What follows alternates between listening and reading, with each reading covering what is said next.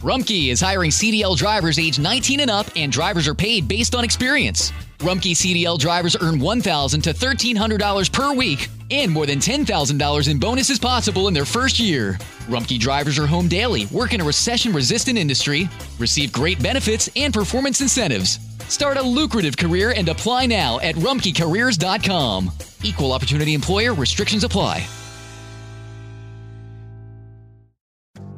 I'm Bob Sullivan, host of AARP's The Perfect Scam. This next episode will make you think twice before booking your next vacation. Cancer during COVID was tough. We needed something to look forward to. So I look on Craigslist and oh my goodness, this house looks perfect. Emails go back and forth. We do a wire transfer. The crooks are always experimenting, figuring out what works. The crooks are always innovating. Mm. Subscribe to the Perfect Scam podcast today.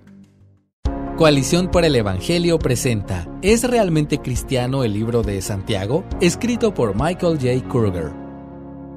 Tenemos muchos libros en nuestro Nuevo Testamento. Todos ellos, creemos, están divinamente inspirados. Sin embargo, no pasamos la misma cantidad de tiempo leyéndolos. Para la mayoría de nosotros, nuestro patrón de lectura es profundamente desigual, centrándose principalmente en Pablo, especialmente en Romanos y Gálatas, y en los Evangelios, con Juan liderando el camino. De hecho, algunos libros, como Tercera de Juan, apenas se leen. Esta tendencia plantea preguntas intrigantes acerca de por qué ciertos libros fueron incluidos en el Nuevo Testamento. ¿Qué propósito tienen estos libros menos famosos? Esto se vuelve particularmente agudo con el libro de Santiago. Aunque han pasado 500 años desde que Martín Lutero la llamó una epístola de paja, las dudas sobre su valor no se han disipado. Por supuesto, no nos sorprende que este escepticismo continúe entre los estudiosos teológicamente liberales. Martín Dibelius declaró una vez que Santiago no tiene teología. También persiste la duda, aunque más sutilmente, entre los evangélicos. Bueno, a veces el libro de Santiago no parece muy cristiano. No habla mucho de Jesús, su nombre aparece solo dos veces, y se trata principalmente de asuntos morales, un montón de cosas por hacer y no hacer. Para decirlo sin rodeos, el libro de Santiago suena como ley cuando nosotros, como evangélicos, somos entrenados para desear el Evangelio. Puede sonar como una retención inapropiada de la era del Antiguo Testamento. Desafortunadamente, este escepticismo de Santiago nace de un malentendido tanto de la era del Antiguo como del Nuevo Testamento. Hablemos un poco sobre cada uno. El Antiguo Testamento también es sobre gracia. Al acecho de esta crítica de Santiago hay una percepción profundamente arraigada, aún prevaleciente en gran parte del evangelicalismo, de que la era del Antiguo Testamento estaba definida principalmente por el moralismo. Era un acuerdo duro, frío y legalista donde las personas eran esencialmente salvadas por obras. Además, no había preocupación por el corazón, todo era acerca del ritual externo. Si Santiago suena como es Antiguo Testamento, no queremos nada que tenga que ver con eso. Como la mayoría de las caricaturas, hay un elemento de verdad aquí. Ciertamente el antiguo pacto implicaba un enfoque en lo ritual, estaba lleno de tipos y sombras. También es cierto que había un fuerte aspecto de ley en el orden del antiguo pacto, con los diez mandamientos tomando el centro del escenario. Sin embargo, en esta caricatura se pasa por alto el hecho de que el antiguo pacto era, en última instancia, un acuerdo de gracia donde las personas fueron salvadas no por sus obras, sino por la obra totalmente suficiente del Redentor venidero. Así cuando Dios dio la ley, primero recordó a su pueblo el contexto de gracia y redención. Yo soy el Señor tu Dios, que te saqué de la tierra de Egipto, de la casa de servidumbre, dice Éxodo 22.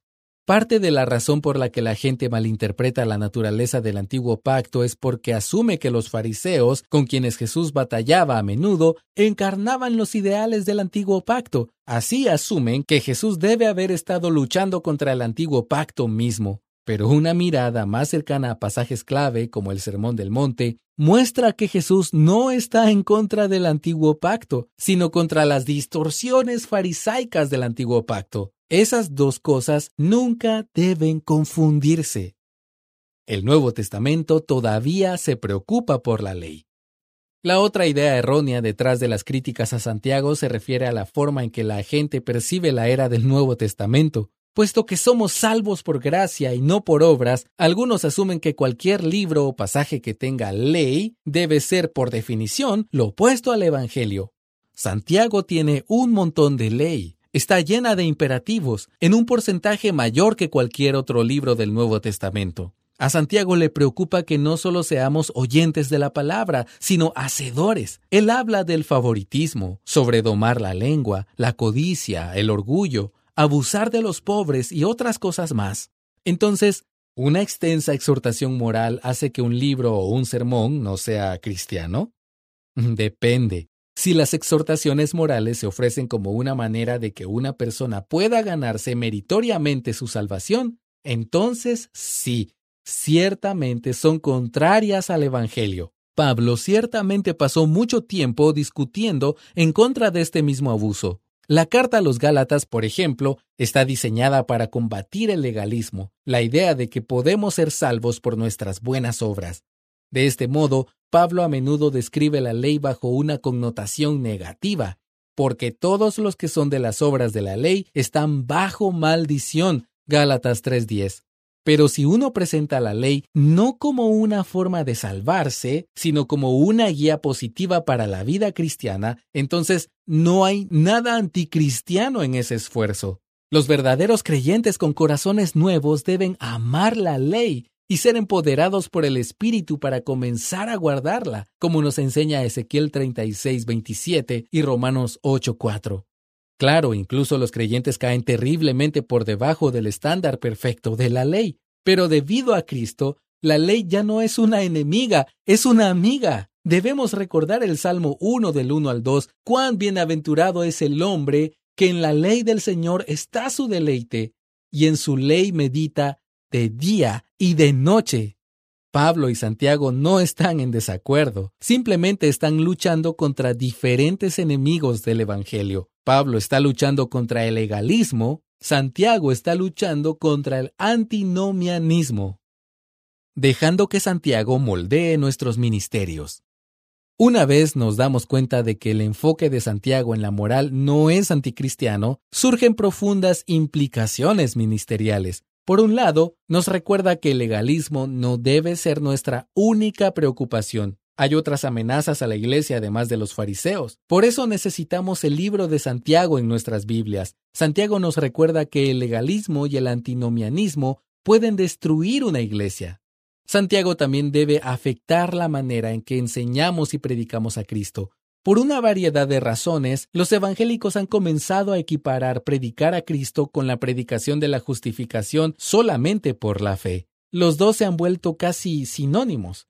Pero hay otras maneras de predicar a Cristo. Santiago nos recuerda que podemos predicar a Cristo también enseñando cómo seguir a Cristo, obedecer a Cristo y ser como Cristo. Al final, ser cristiano no significa que dejemos de hablar de la ley. En este sentido, Lutero se equivocó al referirse a Santiago. Si la justificación es todo lo que importa, entonces uno podría encontrar a Santiago innecesario.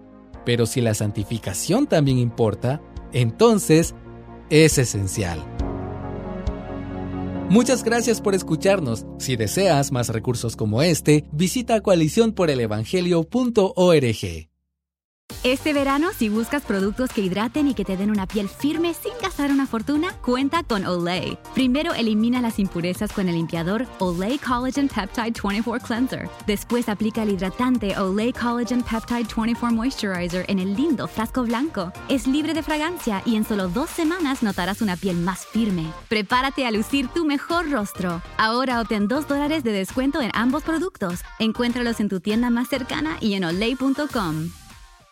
Zenni offers prescription glasses starting at $6.95, as well as affordable sunglasses, blue blockers, and more. The best part? Try any frame, anywhere, with our 3D virtual try on. Visit Zenni.com today and change the way you buy glasses forever.